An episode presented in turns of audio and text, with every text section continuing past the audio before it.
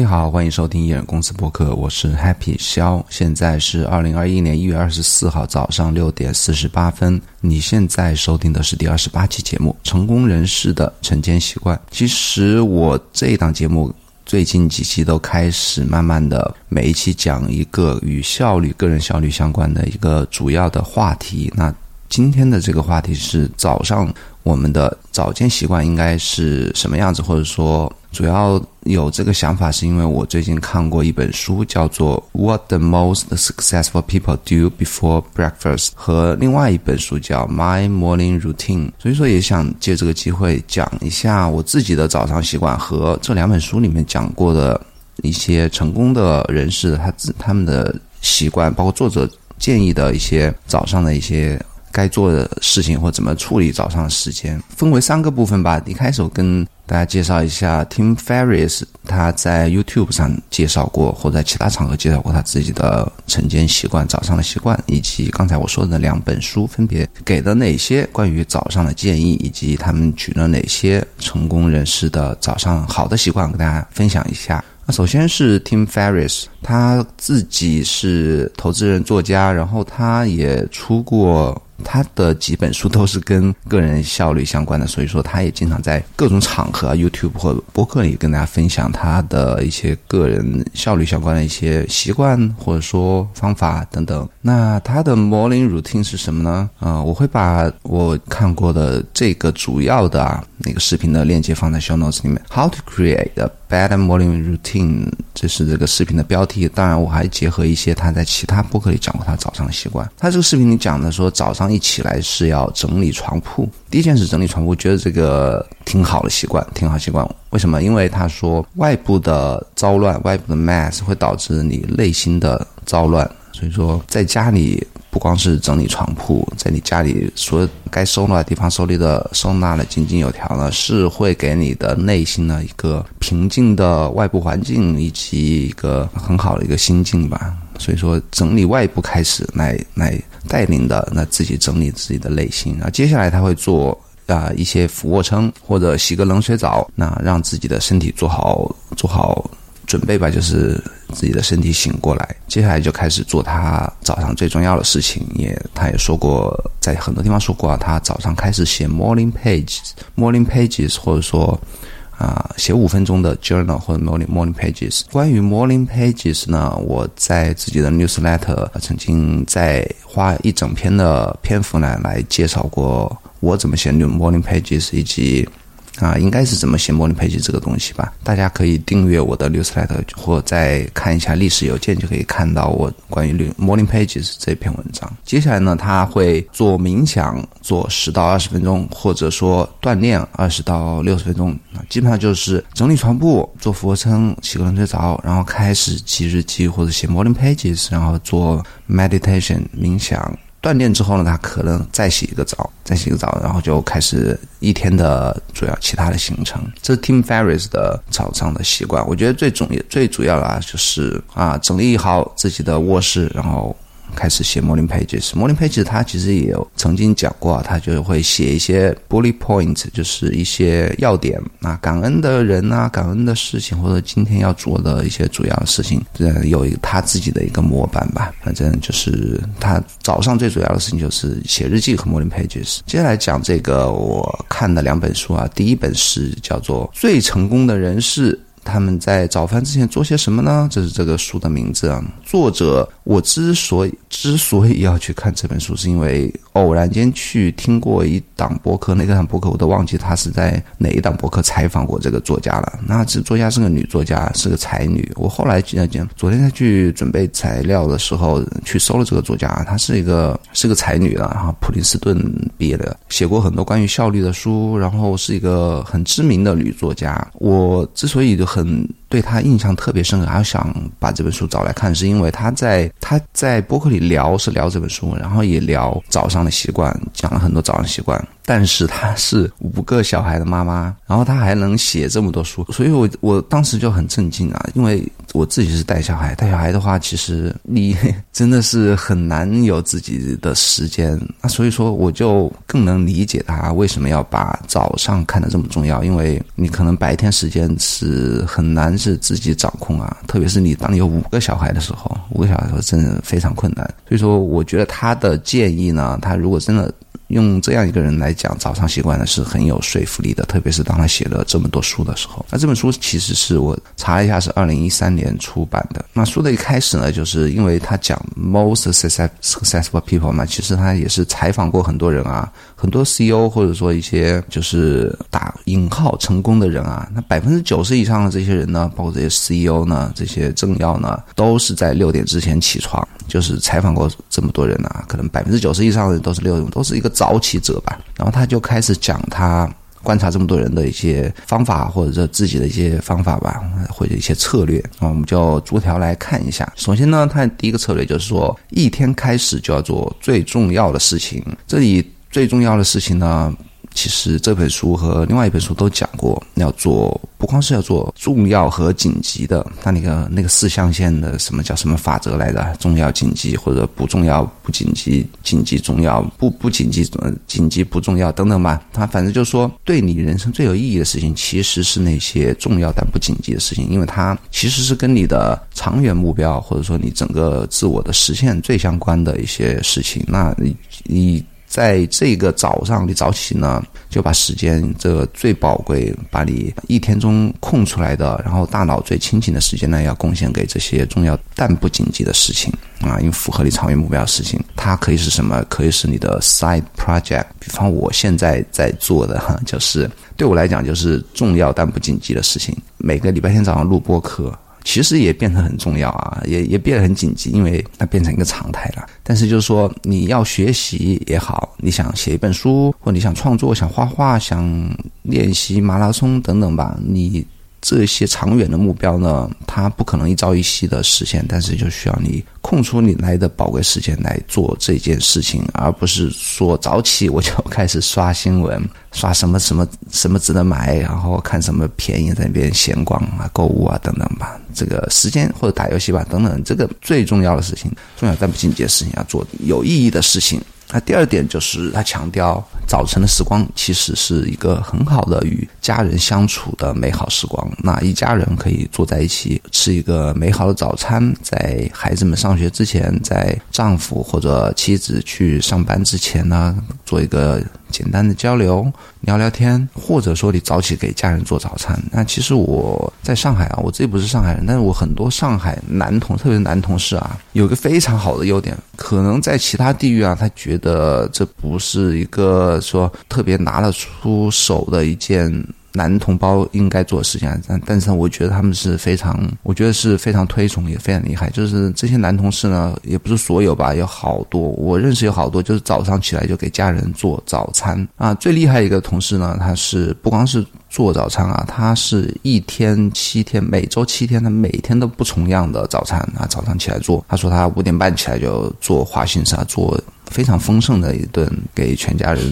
吃的早餐，我这个我就我觉得佩非常佩服啊，就是为家人默默的付出啊，然后做一顿美好早餐，然后给家人的一天带来一个非常好的开始。然后做早餐的时候呢，跟家人可以做一个很好的交流，这是他给的第二个建议。那第三个建议就是说，你要锻炼，或者说。呃，练习或者说跑马拉松或画画或冥想，这就是刚才讲的做最重要的事情啊。就是说啊，他给出来的建议可以做哪些事情？那这些事情呢，都应该是啊，符合你的长远的一个目标或者说一个理想吧。接下来就是说，他给的一个操作的建议吧。关于自己操作，就是说，你想象一下你自己完美的早晨应该是什么样子的，然后你可以拿一支笔、一张纸开始记录自己的时间分配。啊，或者用一个手机 APP 啊，等等等吧。为什么这样做呢？因为你开始记录自己普通的一个早上是怎么花费这些时间的，然后你可以来回顾你的早上是不是符合你想象中的完美的一个早晨。比方说，我早上起来洗漱等等吧，花了二十分钟，我是不是可以把这个时间再缩短一些？比方说，我早上要给家人。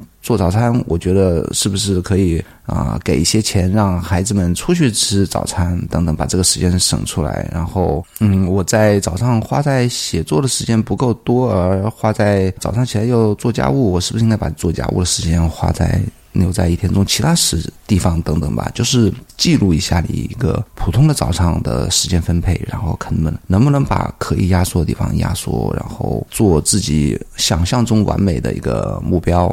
那这些呃，想象自己的目标呢，就是哪包括哪些呢？包括你想做但没有时间做的事情。比方说，你如果普通的一个时间起床七点半、八点半，你可能起床后就哼哧哼哧的要赶紧啊刷牙洗脸，整理好衣服就要出门去上班了。但你就然后浑浑噩噩的一天就度过去了。你有很多想做事情但没有做，那这件事情呢，就应该是你自己想象中的完美早晨应该做的一些事情。想象好之后。自己的一个目标，知道自己想干什么。然后，当你开始早起之后呢，你要一点一点的开始做。因为一旦你有一个比较长远的目标啊，比方说，我想成为一个很好的作家，我知道这个不可能是一天两天，甚甚至不可能是一年两年可以实现的。那我可能就要一点一点开始做起。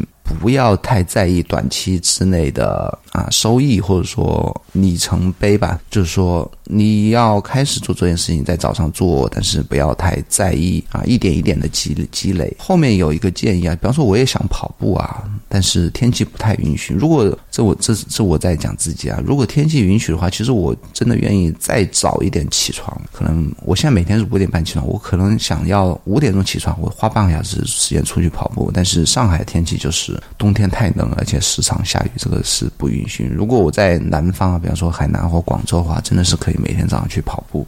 这样，接下来一个建议呢，这个作者建议就是说，提前安排周末。后面几条建议都不是跟早晨有关，但是也是跟个人的时间分配有关啊。提前安排周末这件事情，我觉得我自己是深有感悟，因为你周末时间不安排的话，很快两天就过去了。你如果没有在 提前安排好这两天时间呢，你基本上就是醒来也。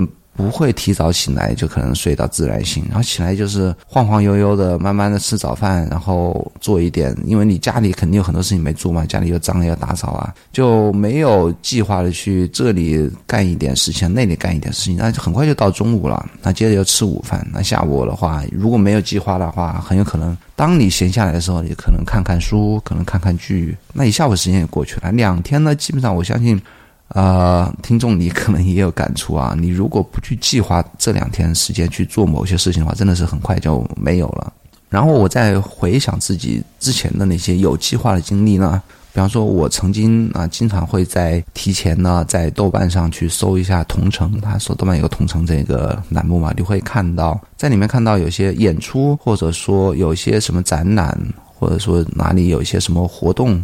特别小朋友喜欢参加的什么动漫的一些展览或者活动的话，那提前就可以计划好周末就去，甚至是参加这些展览活动，或者说去公园去野餐，或者去看一场电影，在外面吃一顿丰盛的午餐，或者参观博物馆。那其实上海博物馆特别多啊，一般城市博物馆都会有一些博物馆，哪怕是逛一个那种 shopping mall，在里面可以又吃又玩，那待一整天那种。当你有提前计划去做这些事情的话，一般都会留下美好的回忆。你甚至会在里面拍很多照片啊。当你回顾的时候，回顾的时候，你可以想：哦，去年这个时候我在在公园啊，我们一起搭了个帐篷，然后度过了一个美好的一个下午或者早上，拍的一些照片，你可以看，都会有一些印象。但那些你没有计划的周末，你你会有印象吗？我相信应该大部分是都会忘记。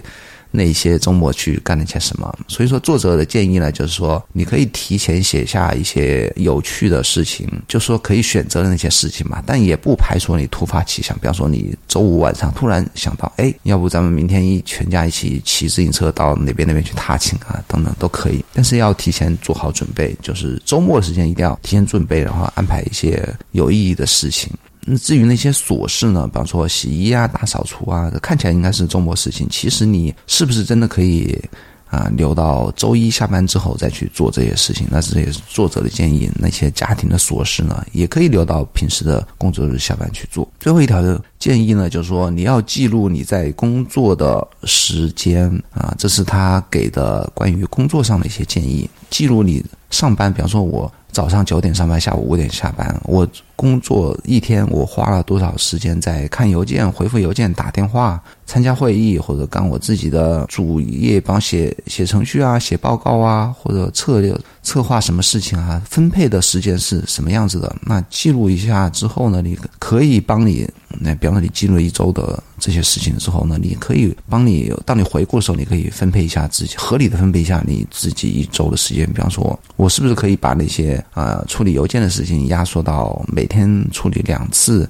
其他时间就来集中的做一下自己的叫做深层次的深头叫什么 flow 也好啊，是 deep work 也好啊。就是沉浸式的工作，然后你有些会议太多，如果你是可以控制的话，你是不是可以把那些会议集中在一周中的某某几天，或者说，嗯，你需要处理很多类的事情呢？那你是不是可以把这些事情分类的集中在，比方周一做或周二做，这样吧，就合理安排你走的时间。因为当你去除那些可以做也可以不做的事情呢，然后你可以就可以把时间省出来。做你为你目标或者成功可以带来好处的那些事情，那些工作吧，合理的分配你这些两两者之间的一些时间的分配。最后的结论呢？他说，成功来自于练习。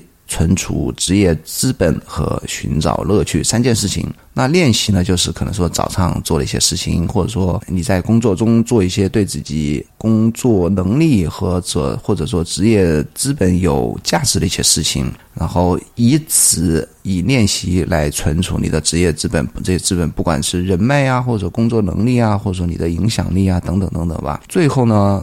通过在工作上的突破来寻找工作的乐趣。工作突破，比方说工作得到公司的认可，或者说你收获了更多的听众，你书可以大卖等等吧。这些工作上突破其实是对你的工作，你所有之前做的这些事情的一个认可，也会给你带来深层次的乐趣。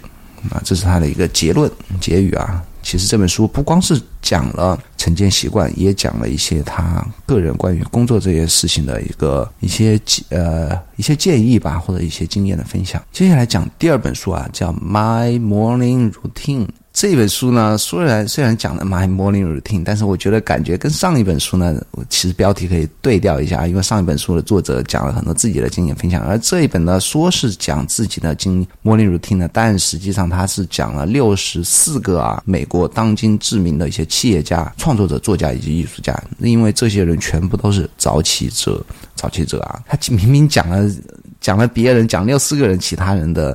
一些早上习惯，他反而写 my morning routine。哦，他这里的 my 可能就是以那些人的口吻吧，所以讲 my。好吧，他是按照几个类别啊，几个早起的，嗯，早起的要点来分别讲这些这些知名或者成功人士的一些习惯。比方说，他第一个第一个要要点啊，就是为了重要的事情而起床。那我后面会讲这些。他总共讲六四个人，我可能挑一些我认识的，或者说我我知道的一些人来讲一下，或者比较知名的人来讲一下。比方他一开始讲啊，就是为什么要起床了？比方说，我说完这个播客之后，你可能想，我为什么要牺牲自己宝贵睡眠时间起床呢？对不对？所以说，你当你有一个重要的事情的时候，或者你身兼要职不得不早起的时候呢，这可能是你一个要早起的一个一个原因吧。他在这个分类里面，他讲说，MIT 的校长啊，叫 Neil Rafe，Neil Raphael Rafe，他是早上六点钟。设定了手机的闹钟，但是他一般是五点多就自然起床了。因为 MIT 啊，它是一个 global 的一个组织，它虽然主校可能是在美国，但是他可能在其他国家有一些分支机构等等。他作为校长呢，他需要是在一天的工作开始，在其他的部下开始工作之前，就搞清楚过去的十二个小时发生了什么。重要关于自己学校重要的状况，所以说他会在工作开始之前呢，就花这一两个小时时间呢，提前进入状态。这是对自己职业负责的一种一种态度吧。然后他又举了一些作家的例子啊，比方说 Car Caroline Paul，他是每天早上六点钟起来要读书，为什么呢？因为啊，他可能没有讲是具体什么原因，他可能是家庭啊，或者说你工作上的时间表的原因呢，就导致你一天中可能只有在这个时间呢，对你是让你是可以沉浸的读书的。然后而且呢，一般 对于作家来讲呢，其实读书是非常重要的一件事情，它几乎就是跟你创作是同样重要的事情。因为你如果不阅读的话，你是很难在创作那边保持一个稳定的一个输出的。这是我自己的感受啊。然后又他又举例了摄影师呢，一个叫摄影师叫 Andrew Wagner 的这样一个摄影师，每天七点之前就出门了，就已经出门了，去干什么？去拍照。他可能是一个街头摄影师吧，因为这个时候呢，他可想拍一下有更好的人文的摄影的方面的一些在早上的一些。一些摄影的题材或者机会吧，所以说有固定的一个时间要去做这样一件重对自己重要的事情。然后他在这一点的结尾呢，他给了一个建议啊，就不要用那种当你闹钟响了之后呢，就不要用那个 snooze，中文是怎么讲？就是稍后再闹吧，或者说。晚五分钟吧，就是醒了就醒了，就立即起床啊！就不要你如果设定五点或者五点半起床，就赶紧起床。闹钟响了就不要在意说什么晚五分钟、晚十分钟。这个 snooze 功能我是从来不用的。我可能会闹钟闹醒了之后，我再躺个十分钟，有时候甚至躺二十分钟啊。但是我不会说稍后再闹，因为我那个时候已经人是醒了，我就不会再睡着了。那我也建议说，更不要去闹钟一响啊，反正闹钟手机嘛，我摁一下之后，我接着就开始玩手机啊，开始刷新闻。然后刷社交媒体啊，这是更不应该做的事情。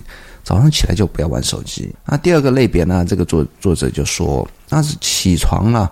当然，上一个是为什么要起床啊？这个是起床了就要做最重要的事情。这跟上一本书讲的，一开始讲的也是一样的。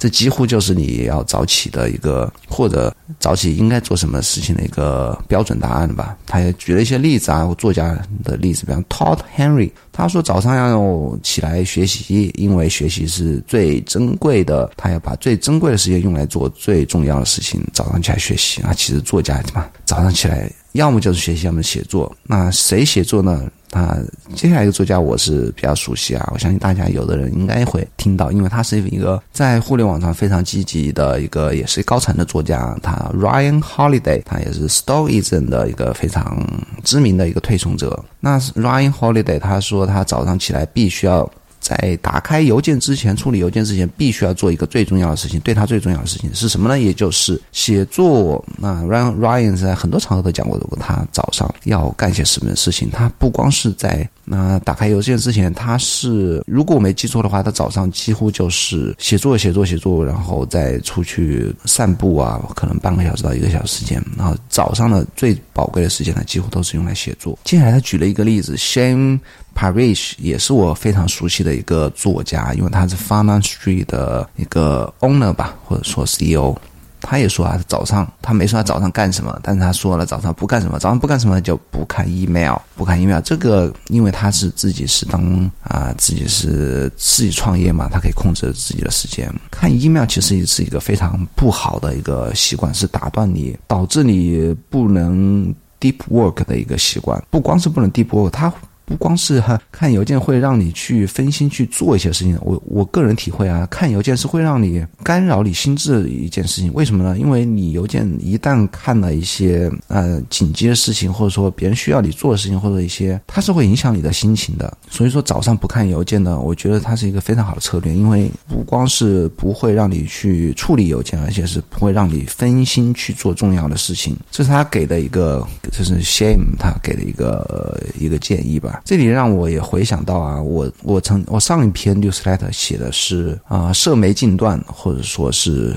数字极简主义，那就强调你是在一天中固定的时间去看社交媒体或者处理 email。嗯，有一个朋友呢，他回复说：“我的，呃，我也是这么做的啊，我只在固定时间看社交媒体，但是我在做工作的时候呢，我是把我的，我只只在我工作的时候把我的邮件打开放在旁边。其实这是一个非常，至少是那个卡呃数字极简主义这本书的作者，他卡 Newport，他非常。排斥的一件一样做法吧，就是把你的邮件打开放在旁边，因为它这个是 email 是对你的 deep work 来讲是最大的一个干扰，最大的一个干扰。你最不应该做的事情就是边工作边看邮件，或者说哪怕是不打开邮件通知，时不时去扫一眼，这个是对你的 deep work 来讲伤害最大的一件事情。这里说多了啊，就是说 email 来讲，email 呢最好是不要。你如果有权利控制自己看疫苗的时间的话，你最好是一天中再看两次，或者说早上不要看疫苗。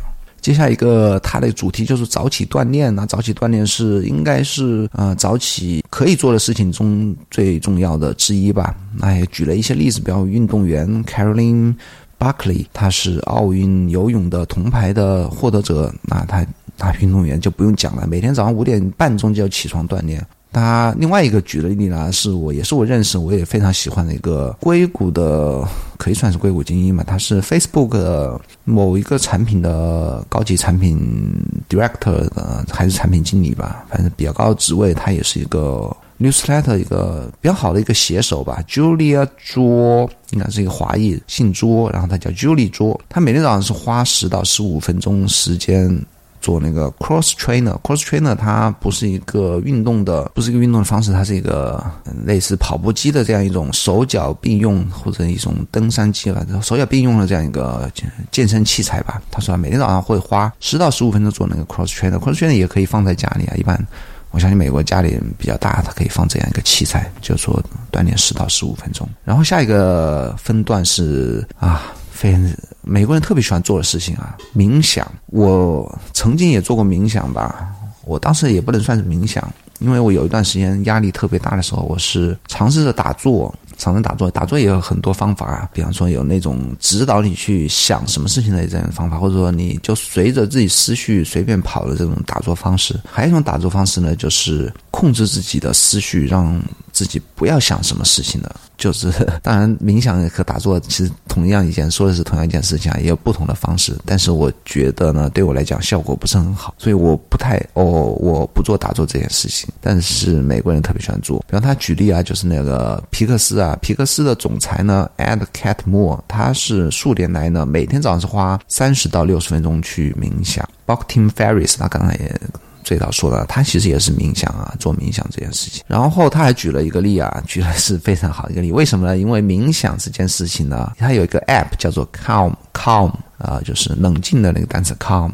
这个 app 呢，它它非常厉害，因为真的老外他们特别喜欢冥想。这个 app 它最最近的我我看过一个新闻，它估值吧，估值数十亿美金啊，就是这样一个冥想的一个 app。我知道这个 app，但我没下载过，我不知道里面是不是也是跟我相信应该不会了，就跟大陆做的一样。一般大陆这种 app 做大了后，它都会做什么社交啊，什么理财呀，什么购物啊，什么都出来了。但我不知道它为什么可以估值这么高啊。可能是因为它订阅费用比较贵吧，我猜想啊，三三三九九、五九九和一年九十九刀这种。反正它就是冥想界的最厉害的 app，那个 com？。他的 CEO 呢，他是每天早上到办公室做一个 group meditation。group meditation 是什么意思？就是可能跟自己的同事吧，大家坐在一个屋子里一起来做这个冥想这一件事情。他说这件事情呢，看起来非常老土，非常的 California，非常的加州。为什么呢？看起来就是应该。加州人都特别喜欢做冥想这件事情，或者说那种硅谷精英嘛，都喜欢做冥想这件事情。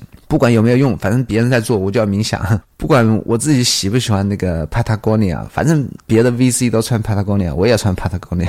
我觉得他们也是有一种从众的心理在里面啊，不知道自己是不是真的喜欢。反正别人做我也做，反正别人说有用，maybe 我也真的有用。那最后后面一条建议呢，我就不讲是谁了。但是他这条建议非常的重要，他就说确保自己有足够的睡眠时间。这个我就我也也要强调一下，因为我个人觉得睡眠是比早起更重要。如果早起导致你的睡眠不足的话，你就真的是不要早起啊！你如果想早起呢，你同样的对应的，你一定要早睡。比方说我自己五点半起床吧，我每天是九点钟就上床了。或者说进卧室的，跟我家小朋友一起进卧室，因为我不光自己要早起早睡啊，我也要督促他，保证他至少每天半个小时的阅读时间。所以说，从每天晚上九点钟，我们两个就进卧室了，因为我陪他睡啊，我老婆陪我们家小宝睡，开始阅读。九点钟，甚至一般会提前个五分钟就开始阅读，然后差不多九点半，他说：“哦，爸，我困了，我要睡了。”然后我就。我也睡吧，我就哪怕我当时不是很困，其实当我开始早起之后呢，很神奇的一件事就是说我早上晚上早一点，我也真的睡得着了。我其实养成习惯之后，每天九点半那时候精神状态，我先回忆一下，我精神状态其实还 OK 的。但是我只要把灯一关呢，放下书，差不多就可以在最。多也不就十分钟，有时候一般都不会到十分钟啊，五分钟我就很快就睡着了。所以说呢，睡眠是比早起更重要的事情。如果你不得不在十点钟之后睡觉呢，那我建议你就不要在六点钟之前起床了，因为你十点钟睡觉到六点，你十点钟。开始睡吧，你可能十一点才睡着，那到六点只有十七个小时时间。那世界卫生组织建议的呢，睡眠时间是必须大于七个小时。所以说我建议你，如果要十点多钟、十一点才睡觉的，甚至十二点钟才睡觉的，你最好就在七点钟之后再起床，因为睡眠不光是决定你一天的精神状态，它更影响你身体其他的健康、健康的一些机能吧。所以说，睡眠比早起更重要。切记切记，不要因为为了早起。起来早起啊，保证自己的睡眠时间。下一个建议是比孩子更早起，那这也是我为什么要早起的原因吧。家里有了小朋友之后呢，你其实在家里的时间就是。不受自己控制了，那早起是你唯一享有自己私人时间的一个办法。下一条建议：出差出差时也要保持规律啊。当我早起之后呢，我曾经也是出差过，次数不多了，因为我也是早起是从去年开始，然后接着有疫情吧。去年出过几次差，在外地住过一两天的时间。那在这一段时间呢，我也是保持着早起。为什么？因为我手机闹钟，我也不可能说为了出差到外地，我就刻意把早上 五点或者五点半。闹钟把它调完，那对自己也是一个不负责任的事情嘛。就是说，出差也要保持规律，保持自己规律一致。下一条是计划有可能。是不太，你开始做早起这件事情呢？你所拟定拟定的计划啊，几点钟起来啊？我要干什么 A、B、C、D 事情啊？隔多少时间呢？这不一定是合适你啊，不一定适合你，你也不一定合理吧？那后期慢慢调整也是 OK 的，或者说偶尔的做不到也是 OK 的，就不要给自己说早起这种太大的压力啊，这样一件事情。举的例子也是我很熟悉的一个作家 Austin Kleon，Kleon，他是很多。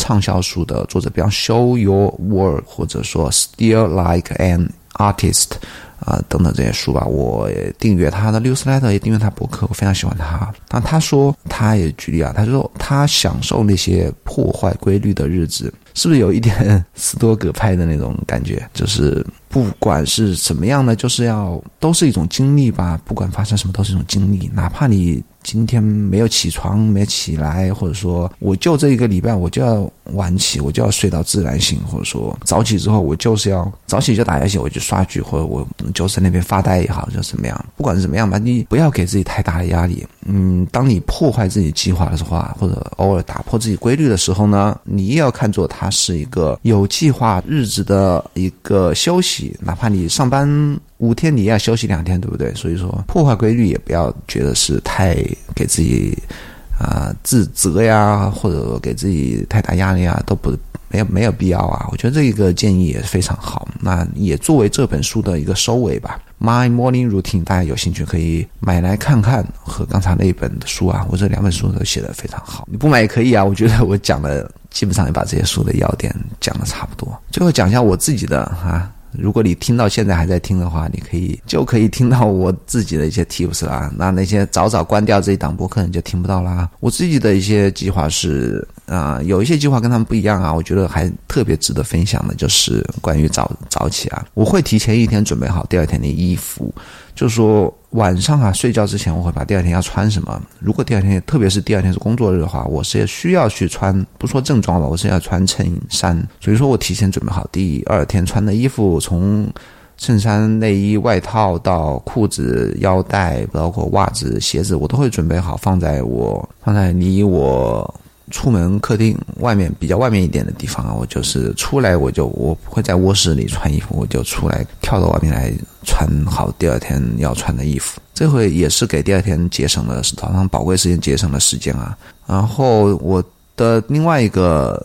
Tips 呢，就是我要早睡，这刚才已经讲了。如果我啊要早起的话，就一定要早睡，九点钟开始看书，九点半睡觉。我早上的时间怎么安排呢？我早上五点半起床之后，我就洗漱，然后我就讲我礼拜六、礼拜天的时间安排，因为我周一工作日安排其实是不一样的。周末只安排早上五点半起床洗漱喝咖啡。我在起漱啊起床之后马上就会去泡咖啡，然后再去洗口洗脸啊这样。等我洗漱完毕之后呢，咖啡也煮好了，就开始喝，边喝咖啡啊边开始写 morning pages。morning pages 我是早上开始我所有活动的最开始做的一件事情。然后我早上的时间怎么安排呢？我早上只做一件事情，也是对我最重要的事情，就是阅读。最主要的也是阅读我所订阅的 newsletter。我差不多阅读的时间是。包括工作日啊，我也是只做这样一件事情，差不多是要到两个小时到两个半小时的时间，是全部是用来阅读。那不光是阅读 newsletter，有时候阅读 newsletter，你知道，所谓 newsletter，它其实是一篇关于 news 的 letter，所以很多人他会发散的放很多的链接在里面。平均我每天如果看十封 newsletter 的话，有时候少一点，有时候多一点，当然不会超过十封了。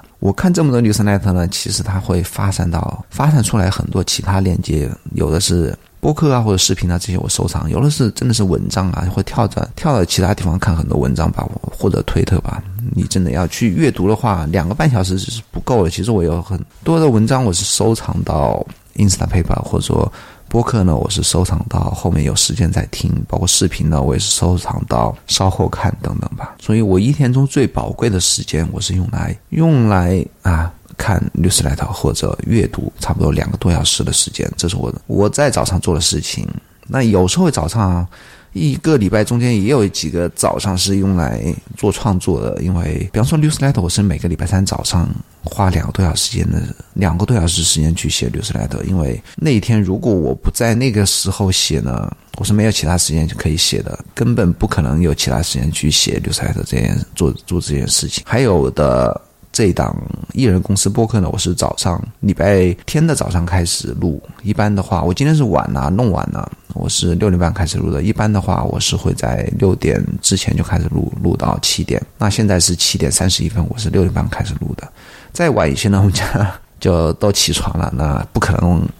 让我有外部条件来做这样一件事情，所以说除了这两天之外呢，其他的五天早上全部是用来读 newsletter。好，这就是我的早上的习惯，以及我跟大家介绍的其他作家也好，其他知名人士的一个早上习惯，希望对你能够有所帮助，有所启发。能够听到现在也是不容易啊，也是耽误了你很多时间。咱们下期节目再见，以后还是会讲一些。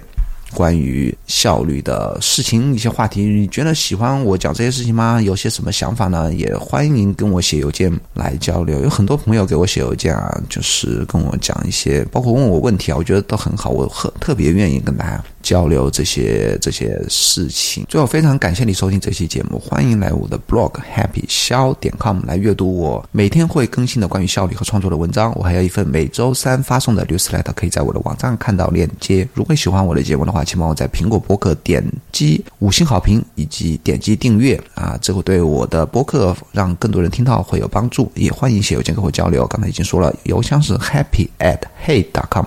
H E Y 点 C O M，下个礼拜再见，拜拜。